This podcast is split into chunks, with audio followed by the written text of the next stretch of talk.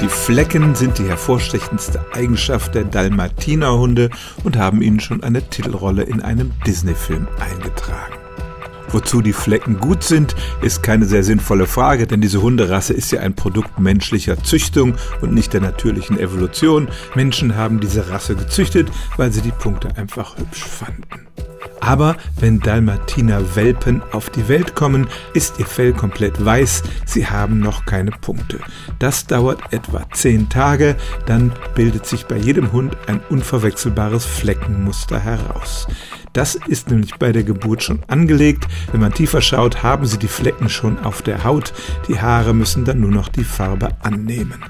Wissenschaftler haben die Gene von Dalmatinern untersucht und ziemlich genau herausgefunden, welche Erbanlagen für diese schwarzen und manchmal auch braunen Punkte verantwortlich sind. Aber wenn der Dalmatinerhund auf die Welt kommt, sieht er gar nicht dalmatinisch gefleckt aus, sondern ist komplett weiß. Stellen auch Sie Ihre alltäglichste Frage unter stimmtz.radio1.de.